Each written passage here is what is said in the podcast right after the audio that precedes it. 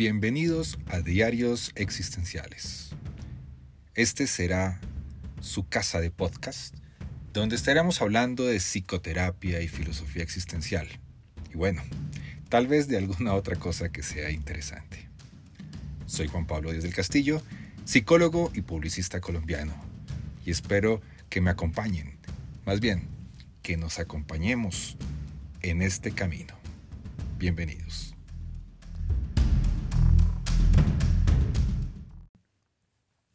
Hola, bienvenidos a un episodio más de los diarios existenciales. Así que hablaremos un poco algunas noticias parroquiales para empezar.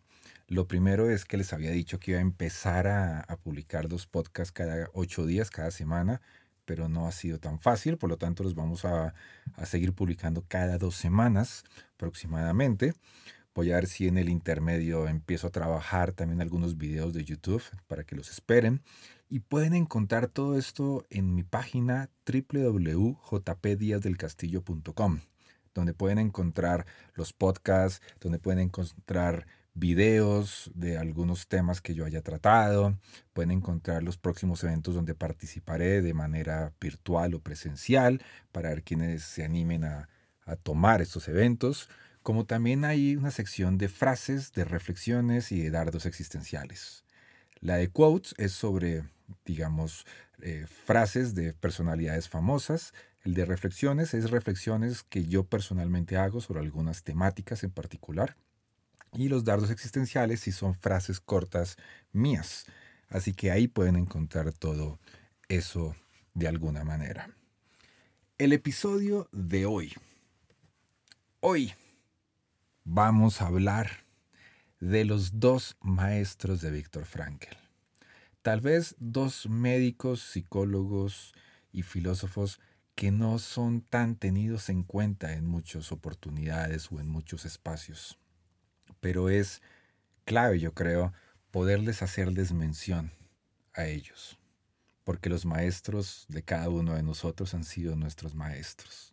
Yo hoy agradezco a esas personas que me formaron en la logoterapia y análisis existencial. Efren Martínez, en Colombia, Claudio García Pintos, Oscar Oro, Jerónimo Acevedo y Adriana Sosa Terradas fueron los maestros que tuve en mi formación como logoterapeuta. Y hoy quiero darles las gracias y dejarlo de esta manera en el inicio de este episodio donde hablaremos o haremos un homenaje a los maestros de Víctor Frankl. Este homenaje tendrá dos capítulos. El primero será dedicado a uno de ellos. Y hoy hablaremos de Oswald Schwartz.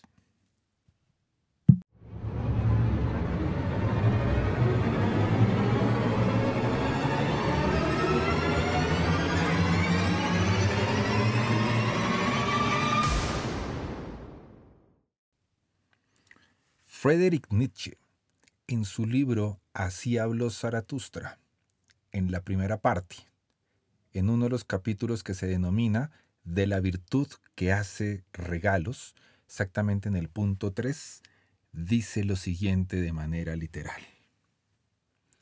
Cuando Zaratustra había dicho estas palabras, cayó como quien no ha dicho aún su última palabra. Largo tiempo sopesó, dudando el bastón en su mano, por fin habló, así y su voz había cambiado. Ahora yo me voy solo, discípulos míos. También vosotros os vais ahora solos. Así lo quiero yo. En verdad, este es mi consejo. Alejaos de mí y guardaos de Zaratustra, y aún mejor, avergonzaos de él. Tal vez os he engañado. El hombre de conocimiento no solo tiene que poder amar a sus enemigos, tiene también que poder odiar a sus amigos. Se recompensa mal a un maestro si se permanece siempre discípulo. ¿Y por qué no vais vosotros a deshojar vosotros mi corona? ¿Qué mejor forma que empezar este episodio sobre los maestros de Víctor Frankl que hablando del Zaratustra de Friedrich Nietzsche? Y esa frase final que me gusta mucho. Mal se paga un maestro si se permanece siempre discípulo. Es una frase llena de mucho contenido que muchas veces se ha tergiversado con el maestro, el discípulo que supera al maestro, sino que es diferente, no es superarlo, es dejar de ser discípulo, poder avanzar y poder conversar tal vez de una manera diferente. Y puede ser de pronto la manera en que Víctor Frankl se relacionaba precisamente con sus dos maestros. Como ya les dije, el tema es sobre ellos dos. El primero, Oswald, Oswald Schwartz, y el segundo, Rudolf Alders. Este primer, esta primera parte del episodio será sobre Oswald Schwartz. Bienvenidos a un capítulo más, a un episodio más de los diarios existenciales. Toda la investigación que tendremos a continuación está basada en un libro escrito por mi amigo, el psicólogo mexicano Felipe Miramontes. El libro se llama Encuentro y Relación de Frankel, Allers y Schwartz en el surgimiento del análisis existencial y la logoterapia. Para empezar, me gustaría que habláramos desde la etimología. Los que me conocen o han tenido la oportunidad de estar en clases conmigo, se acuerdan que me gusta mucho hablar de la etimología. Y para eso me referiré al diccionario etimológico de Coromines, donde nos dice que la palabra maestro deriva desde el año 993 del latín de la palabra magister, que quiere decir el que enseña. El que enseña. Y por otro lado, podemos encontrar la palabra profesor, que muchas veces se utilizan de manera sinónima. Viene derivado de la palabra profesar, que quiere decir declarar o enseñar en público.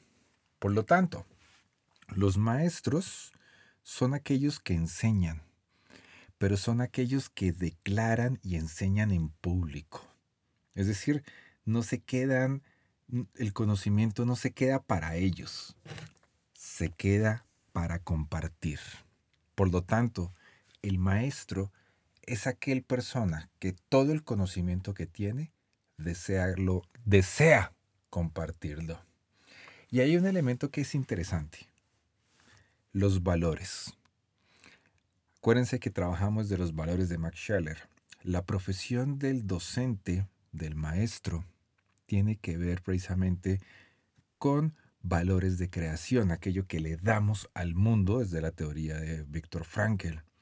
Pero desde la jerarquía de valores de Max Scheller incluyen los valores intelectuales están depositados precisamente en la enseñanza, pero también los valores de la solidaridad, del compartir, de entregarle a los otros aquello que posee.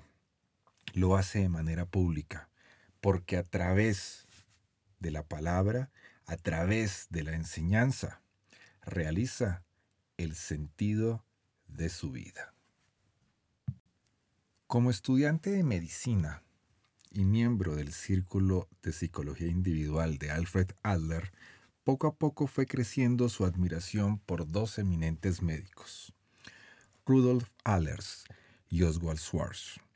Ambos eran investigadores especializados y entre sus intereses se contaba la psicología.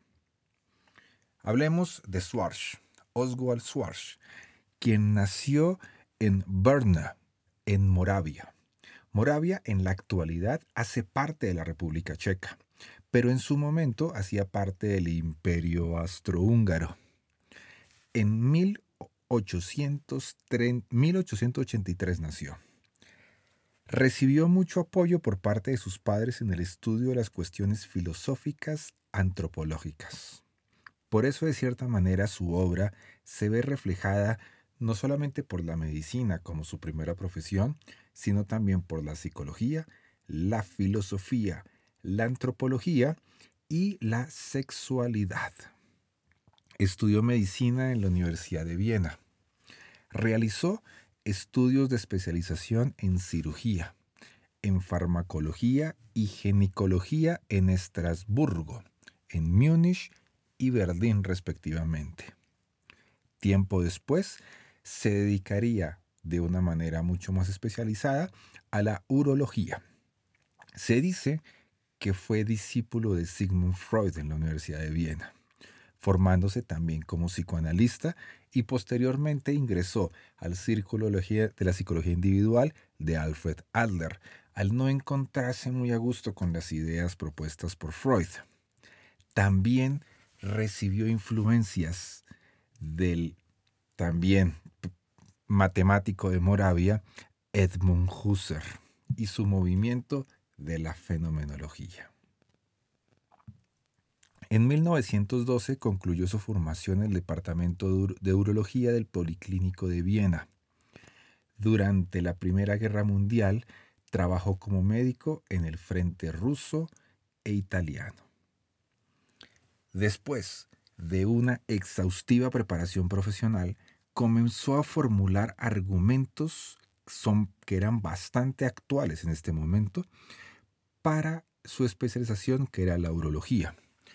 Pero no olvidemos también que hace un momento les comenté que parte de sus intereses están relacionados con la filosofía, de la cual se había vuelto un estudiante autodidacta, porque de aquí en adelante uniría sus intuiciones médicas con sus conocimientos filosóficos y psicológicos para desarrollar lo que hoy conocemos como la medicina psicosomática y la medicina antropológica. Como verán más adelante, es considerado como uno de los, pioneros de la medicina psicosomática y de la antropología médica. Influencias muy importantes. Tenía su consulta particular. Como urólogo, además, era docente también de la Universidad de Viena. Debido a su fuerte influencia por la filosofía existencial, sus estudiantes lo conocían o lo apodaban el urosofo, el urósofo, debido a su trabajo en esos campos. Llegó a la conclusión en su libro de psicología del sexo, donde decía lo siguiente, abro comillas, a fuerza de ver pacientes, adquirió plena convicción de que un buen número de enfermedades denotaban de un origen psíquico y requieren un tratamiento psicológico. En el año de 1925 compiló y dirigió la publicación de un libro, cuyo título lo podemos encontrar dependiendo de la traducción que tengamos. Uno fue psicogénesis y psicoterapia de síntomas corporales. Y la otra recibió el nombre de diagnóstico y tratamiento de los síntomas orgánicos de origen mental. En este libro recibió la participación de unos médicos muy importantes de su época en Viena. Uno de ellos, uno de los más sonoros, era Paul Schilder, que fue un psiquiatra austriaco que se encargó de llevar la influencia del psicoanálisis freudiano a la psiquiatría precisamente. Además, tuvo numerosas investigaciones, publicaciones científicas. Fue alumno de Sigmund Freud. Él, precisamente, hizo considerables aportaciones de la teoría psicoanalítica en la psiquiatría. De esa manera la llevaría a ser como la mirada predominante de la psiquiatría en su momento. En la actualidad puede ser que, que en algunos lugares sea una psiquiatría mucho más psicoanalítica, sobre todo en los psiquiatras tal vez de mayor edad, pero ya hay otros psiquiatras que manejan otras, otras miradas. Pero también tuvo importantes eh, aproximaciones de llevar el psicoanálisis a la medicina general. Es también considerado uno de los padres fundadores de la psicoterapia grupal. Contribuyó de una manera bastante fuerte en el pensamiento psicológico y en la psicología utilizó o acuñó o es muy importante su aporte en lo que conocemos como la imagen corporal. Otro de los médicos que participó en este libro fue otro maestro de Víctor Frankl, del cual hablaremos más adelante, que es Rudolf Allers. En este libro se explica toda la experiencia terapéutica de Schwartz. Para él es igual de importante, la mente y el cuerpo.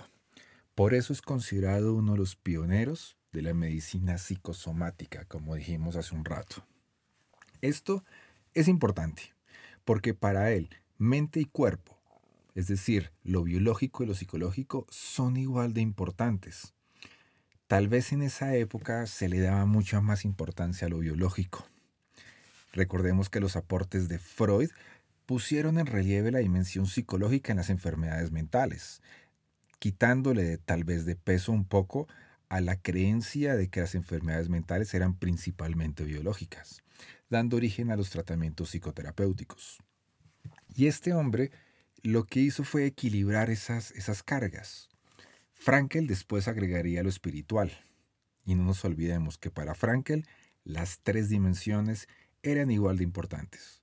No caigamos en la idea de creer que desde la logoterapia la dimensión espiritual es más importante. No, las tres son igual de importantes. Felipe Miramontes, en su libro Encuentro y Relación de Frankel, Allers y Schwartz, hace referencia a uno de los diálogos de Platón. Como dato interesante, esto es 500 años atrás de la aparición del nacimiento de Cristo.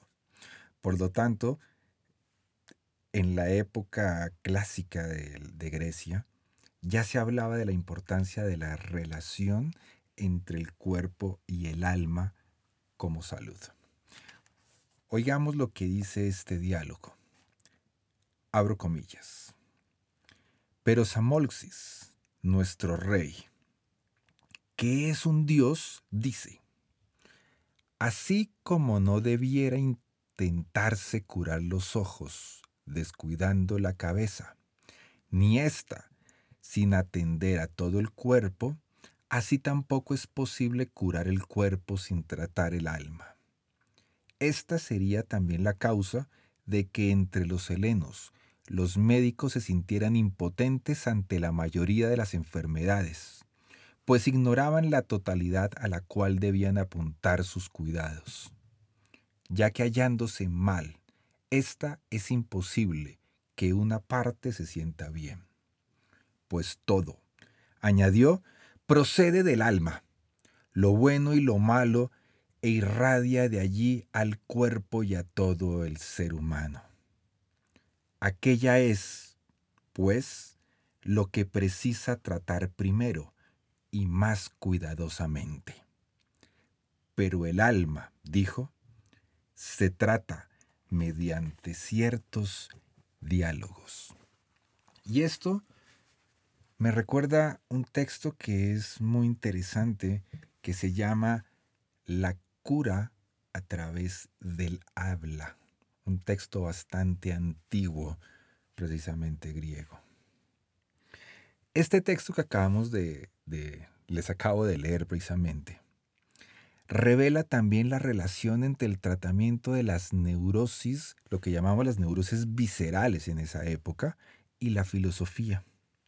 Al menos desde donde pueden ser abordadas las primeras, no solamente desde un punto de vista médico, sino también desde una cosmovisión particular reflejada y amparada en la filosofía. Interesante. Acuérdense que hablando un poco de los terapeutas, en el libro precisamente de los terapeutas, se planteaba que eran ciertas personas que se aburrían de la vida cotidiana y se iban a vivir al desierto o un lugar desalojado donde encontraban a través de otras personas que sucedía lo mismo, a través del diálogo, la cura precisamente a sus dificultades y a sus malestares. Acuérdense que la filosofía era principalmente discursiva en griega, en Grecia. Por lo tanto, la cura, muchas veces para el alma en Grecia, tenía que ver con los discursos. ¿Y por qué no la filosofía? Una forma de acompañarla. ¿Será que en pleno siglo XX estábamos regresando a las ideas de cinco o cuatro siglos antes de Cristo? Tal vez lo que planteaba Oswald Schwartz y que más adelante Víctor Frankl sería un regreso a la mirada griega? Una reflexión interesante para que tengamos en cuenta. Por otro lado, también se lo consideró como uno de los fundadores de la medicina antropológica. Oswald Schwartz dice en su libro, las organoneurosis. Ahí, como paréntesis, les aclaro, las organoneurosis son enfermedades biológicas de origen psicológico, por lo tanto, medicina psicosomática. Lo que podríamos en la actualidad, digamos desde los trabajos que realizamos en SAPS, el diagnóstico diferencial, que es importantísimo para que no confundamos muchas, digamos, enfermedades psicológicas o enfermedades biológicas y que se pueda evidenciar el origen para el tratamiento que se busca. Y esto, como podrán darse cuenta, parte de las ideas de Oswald Schwartz por algo es tan importante para la formación o la fundación de la logoterapia. Repito, las organoneurosis son por excelencia el objeto adecuado para demostrar la necesidad de basar la medicina no en la física, ni en la biología, ni en la psicología, sino en una antropología médica, que no solo enfoque al ser humano como parte de la naturaleza, sino también como ciudadano en el mundo. Poco refiriéndose tal vez a las ideas de Heidegger, el ser en el mundo. Como un ciudadano en el mundo de los valores, como sujeto de la cultura. Pues por grande que sea la inferioridad constitucional o adquirida del órgano en que se manifiesta la orgoneurosis, siempre habrá que ir a buscar su origen en aquel centro existencial, en el que el hombre, acusado siempre por la angustia, debe decidirse entre las solicitudes del momento y las que emanan de la totalidad histórica de su vida, entre lo real y lo ideal, entre el individuo y la sociedad, entre el instinto y la norma. Eso nos decía Oswald Schwartz, con algunos comentarios míos ahí que metí. Pero veamos cómo de esta manera él nos invita a una nueva ciencia médica, independiente de los influjos metodológicos de la física, de la biología. Para él, la importancia de este desprendimiento científico no quedó solo en una manera de hacer medicina y de figurarse o de representar o de comprender a la persona de sus actos, sino que tuvo una amplitud aún mayor. Porque análogamente, el objeto de estudio de la medicina era el ser humano, no las partes como tal. Por lo tanto, la antropología médica daba una idea de ser humano, una idea que representaba la forma en que nos relacionamos con aquella persona que asiste al médico, no como una enfermedad, sino como una persona, como un ser humano. También podemos ver cómo esto influyó en la psicología y la psicoterapia. Esta, forma, esta forma de ver la medicina posibilitó un abordaje terapéutico diferente. Recordemos que fue discípulo de Sigmund Freud y posteriormente estudió medicina médica, estudió psicología médica con Alfred Adler y Paul Schilder. Esto lo llevó a unirse de esa manera al grupo de la psicología individual. Era ante todo, como diría él mismo, un psicólogo que practicaba la medicina con un sentido humanitario, no exento nunca de una espiritualidad que parte de una base filosófica. Una de las características esenciales de Oswald Schwartz era que tenía la capacidad o la posibilidad, que él veía que el ser humano tenía la posibilidad o la capacidad de verlo desde diferentes posiciones, de ver a la persona que se vea fuera de sí mismo, lo que le permitía el estudio del ser humano desde otros ángulos, no solamente desde, un, desde uno solo, sino desde diferentes espacios, más allá de cualquier perspectiva intrapsíquica, como diría Freud, o psicologista, un reduccionismo precisamente en lo que habíamos hablado de Alfred Adler el capítulo anterior, en el episodio pasado, sobre el complejo de inferioridad. Esta aportación precisamente, y al ser considerado por Adler como una persona poco científica, facilitaron su alejamiento del círculo de la psicología individual. Oswald Schwartz abandona a Adler en 1927 por decisión propia. Al sentir que era una teoría cerrada a nuevas posibilidades, que era un reduccionismo similar al psicoanálisis, ya que estaba negando, negándose a abrir la puerta a una mirada más filosófica del ser humano. Desde ahí, empezó a escribir ensayos y grandes volúmenes de contenido en donde ponía al descubierto su certeza de que las neurosis se encontraban en la génesis de numerosas dolencias físicas que arrancan de un punto de partida moral. Dense cuenta que hay un cambio importante ahí, porque si las génesis de las neurosis que tienen que ver con lo, con lo físico parten de un inicio moral, sería una concepción mucho más filosófica de la psicología y de la neurosis, porque para él, sobre todo, estas anomalías, estas neurosis, partían de dificultades sexuales. Como se acuerdan, y hemos mencionado anteriormente, era un investigador muy fuerte en el campo de la urología que lo llevó a grandes estudios de la sexualidad. No obstante, estas neurosis que hablamos en este momento pueden también encontrarse o describirse en otras dimensiones o conductas o otras conductas ajenas a la conducta sexual del ser humano.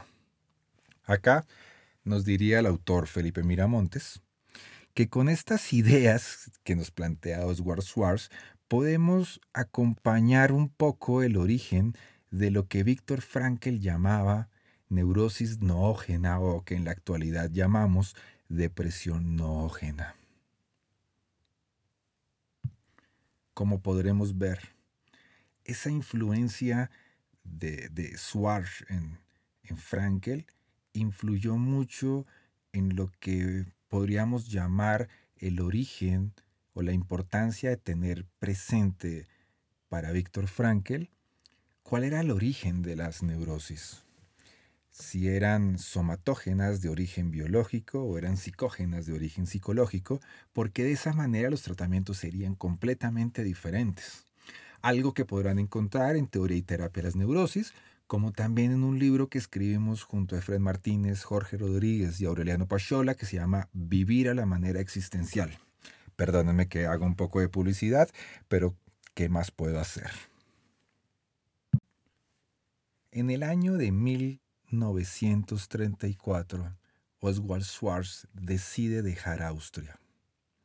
Se fue primero para Suecia, luego a Londres, donde pensaba o planeaba dar un salto hacia los Estados Unidos, pero se enamoró de Inglaterra. ¿Cómo vamos a decirle que no a Swartz que se enamore de Inglaterra? Y sobre todo de Londres. Su corazón quedó en Londres y la convirtió en su segundo hogar. Nunca más volvió a pisar Viena.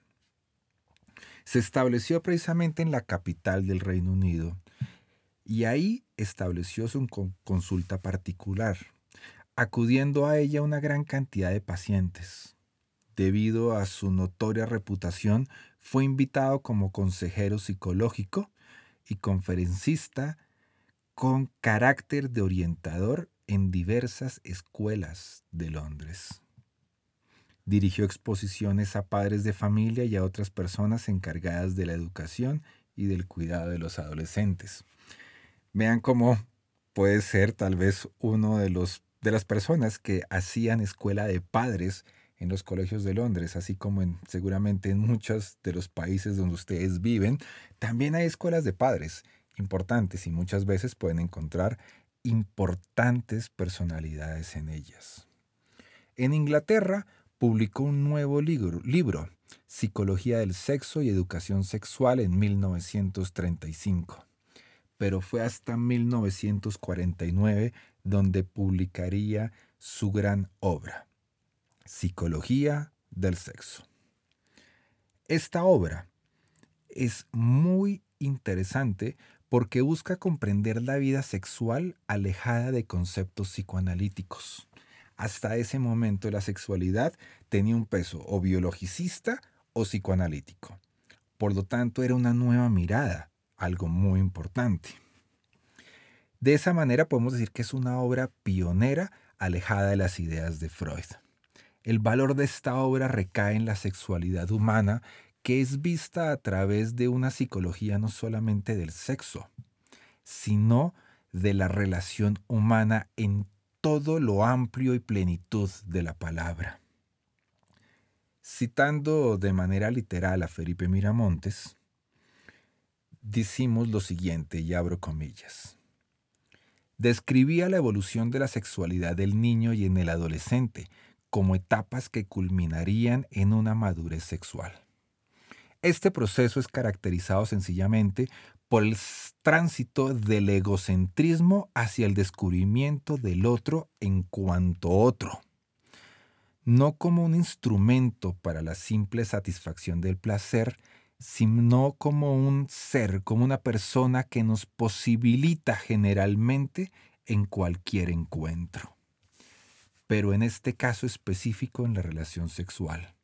Así, una verdadera relación interpersonal, es decir, hacia el reconocimiento del valor pleno del otro, su dignidad, lo que concluye, según esta perspectiva, en un amor auténtico.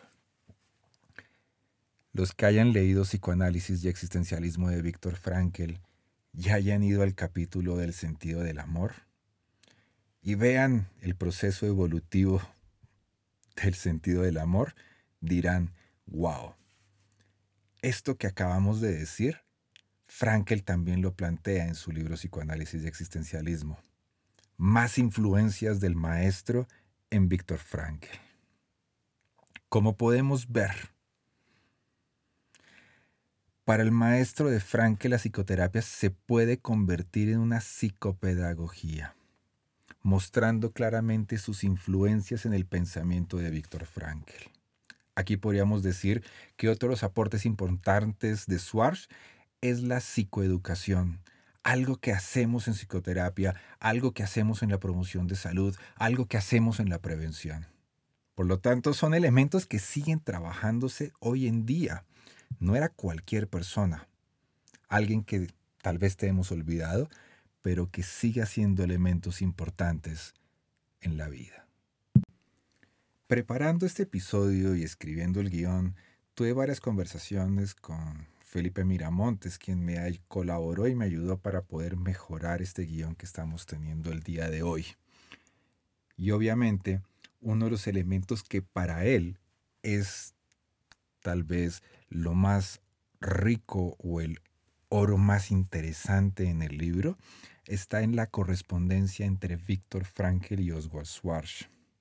Estas cartas fueron eh, una, un aporte que el Instituto Víctor Frankl de Viena le hizo a Felipe.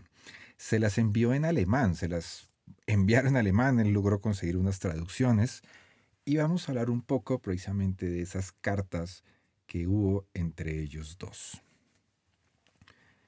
Así que hablemos un poco de Oswald Schwartz en Londres. Él, o sea, su residencia en Londres quedaba en Queen's Gardens número 40. Esa calle o ese lugar donde él vivía queda en, eh, en la zona 1, es decir, en Westminster, y está ubicada entre la estación de Paddington, que es una de las estaciones más grandes que hay precisamente en Londres, entre la estación de Paddington y el Hyde Park. Y desde ahí, desde esa zona cerca al Hyde Park, Oswald Schwartz escribe esta primera carta. Londres, 20 de octubre de 1947. Querido doctor Frankel, no se imagina la sorpresa que sentimos cuando supimos que se encuentra en Viena, activo y escribiendo libros, como si el mundo fuera el mismo de hace años. De cualquier manera, me siento muy afortunado sabiendo que pudo sobrevivir a todos esos horrores. Me avergüenza decir lo bien que me ha ido y me sigue yendo actualmente. Desde hace 11 años tengo una buena consulta sin contratiempos. Considero que ya tendrá tiempo para escribirme más detalladamente cómo es que la pasó y cómo le va ahora. Oswald Schwarz. Esa fue la primera carta que tuvieron después de Frankel regresar a Viena después de su historia en los campos de concentración. Podrán imaginar que esa carta le decía a Schwarz que Frankel había sobrevivido. Tiempos diferentes, tiempos distintos. La siguiente carta dice así, querido doctor Frankel, su telegrama me dejó francamente conmovido. Valoro lo amablemente que recuerda mis felices días de actividad en Viena. Deduzco por el telegrama recibido que se ha podido titular, por lo que lo felicito. De cualquier forma, veo con distintos detalles que usted está teniendo mucho éxito, lo cual es a la vista lo más importante de todo. Por el momento todavía no es posible enviar paquetes desde aquí hacia Viena. Sin embargo, tan pronto sea posible, lo haré. ¿A qué hace referencia Schwartz cuando le dice que, le, que lo felicita por haberse recibido? Y es que una vez que él regresa a Viena, logra transcribir el manuscrito que, que se perdió en los campos de concentración, que en español conocemos con el nombre de psicoanálisis y existencialismo, y de esa manera habilitarse como médico. Y ese es precisamente lo que le dice Schwarz o la forma en que lo saluda. Y vean que también está pensando en poderle enviar ayudas hasta Viena. La situación estaba difícil. En otra carta dice, hace algún tiempo envió un paquete de víveres o comestibles. Me interesa saber si le llegó y si lo pudo utilizar, ya que puedo hacerle llegar otros posteriormente. Por información de algunos visitantes por allá sabemos que las condiciones humanas en Viena deben estar peores de las que tenemos aquí en Londres. Pero también Víctor Frankl le responde en otra de las cartas a su maestro Schwarz y dice así, su paquete fue recibido en su momento con inmenso gusto. Mi agradecimiento enfático por ello. Ahora que usted pregunta explícitamente acerca de otros envíos, podría yo decirle que nada más oportuno. Dado que mi esposa, Sí, me volví a casar. Ella tiene 21 años y está próximo a dar luz. Cordialmente, Víctor Frankel. Démonos cuenta cómo la situación humanitaria de Viena seguía siendo delicada después de la Segunda Guerra Mundial. Estamos hablando de años 46, 47 precisamente, donde vemos cómo hay todavía esas, esas grandes dificultades, porque si la primera carta fue en octubre del 47, esto viene siendo a finales del 47 o del 48. Por lo tanto, no era una época sencilla. Y Oswald Schwartz les facilitó de alguna manera a esta nueva pareja que se estaba formando, la de Víctor y Eli. También sabemos que en el año, en otro año, Víctor Frankel le solicitó a Oswald Schwartz eh, algunos datos para localizar a un psiquiatra suizo que se llamaba Ludwig Binswanger. Seguramente hablaremos de él en algún otro momento. Es considerado uno de los padres fundadores del análisis existencial o la psicoterapia existencial como la conocemos en la actualidad. Frankel buscaba precisamente la dirección de Binswanger para enviar su libro El hombre en busca de sentido. También sabemos que el psiquiatra suizo le respondió agradeciéndole el envío y habiendo pasado cerca de dos años más o menos entre el envío y la respuesta de la carta, porque las oficinas de correos, el correo postal, se había modificado el funcionamiento después de la guerra, por lo tanto no era tan fácil los procesos de enviar. También en una carta, Vince Banger eh, le escribe sobre su libro Psicoanálisis y Existencialismo, como lo conocemos en español, que el nombre en inglés se llama Cura del Alma Médica, en alemán, perdón, y en inglés se llama el, el Doctor y el Alma, con el cual le dijo, estoy completamente de acuerdo en todo lo que usted manifestó podemos darnos cuenta que la influencia de Oswald Schwartz sobre Víctor Frankel no solamente fue la de un maestro, también fue la de un amigo, la de una persona que lo auxilió en los momentos de mayor dificultad, lo impulsó a seguir adelante en su tarea. Víctor Frankel a él le dedicó su libro Teoría y Terapia de las Neurosis con unas sencillas palabras. En memoria de Oswald Schwartz. El 14 de octubre de 1949, unos días después de cumplir los 66 años, Oswald Schwartz muere en Inglaterra. Las circunstancias de su fallecimiento nos conducen a dos posibles interpretaciones o dos, o dos posibles hipótesis sobre su muerte. No sabemos a ciencia cierta lo que pasó.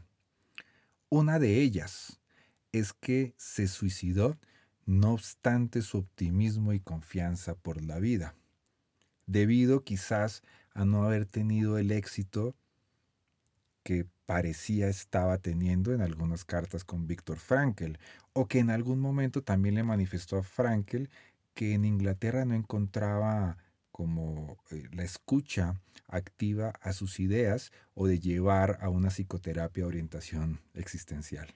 Curioso, porque en la actualidad Londres es uno de los lugares más importantes de la terapia existencial.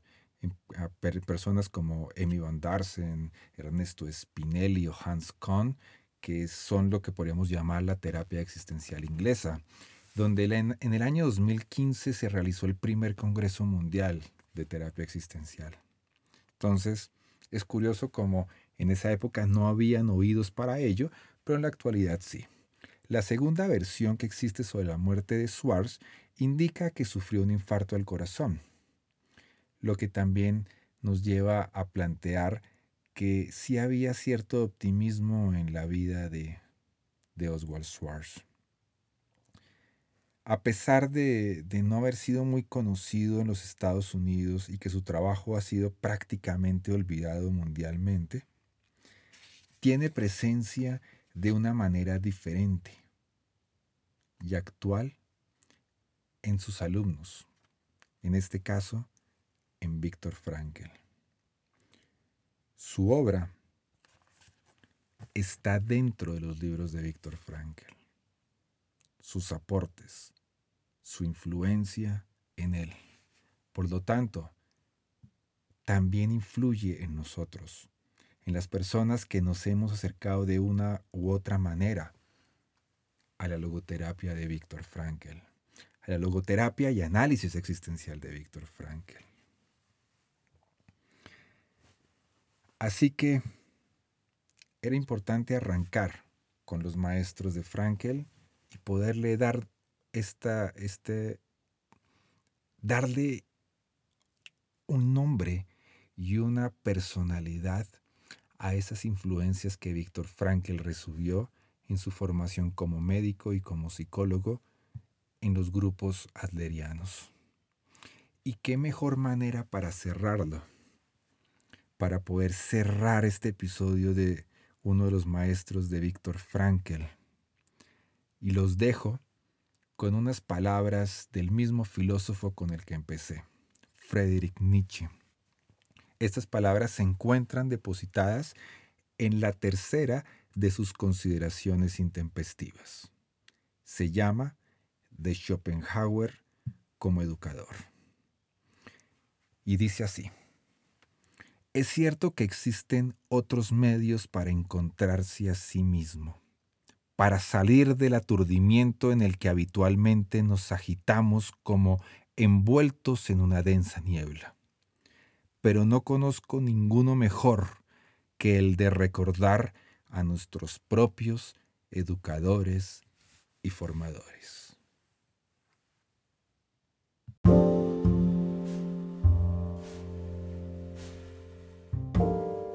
Y de esta manera cerramos un episodio más de los diarios existenciales. Un homenaje a los maestros de Víctor Frankl. Y en el primer capítulo de este episodio hablamos de Oswald Schwartz. Y así, desde los micrófonos de los diarios existenciales, les doy muchas gracias por habernos acompañado. Soy Juan Pablo Díaz del Castillo y muy pronto nos encontraremos para un nuevo episodio. Los invito a que visiten mi página www.jpdiazdelcastillo.com. Gracias por acompañarnos.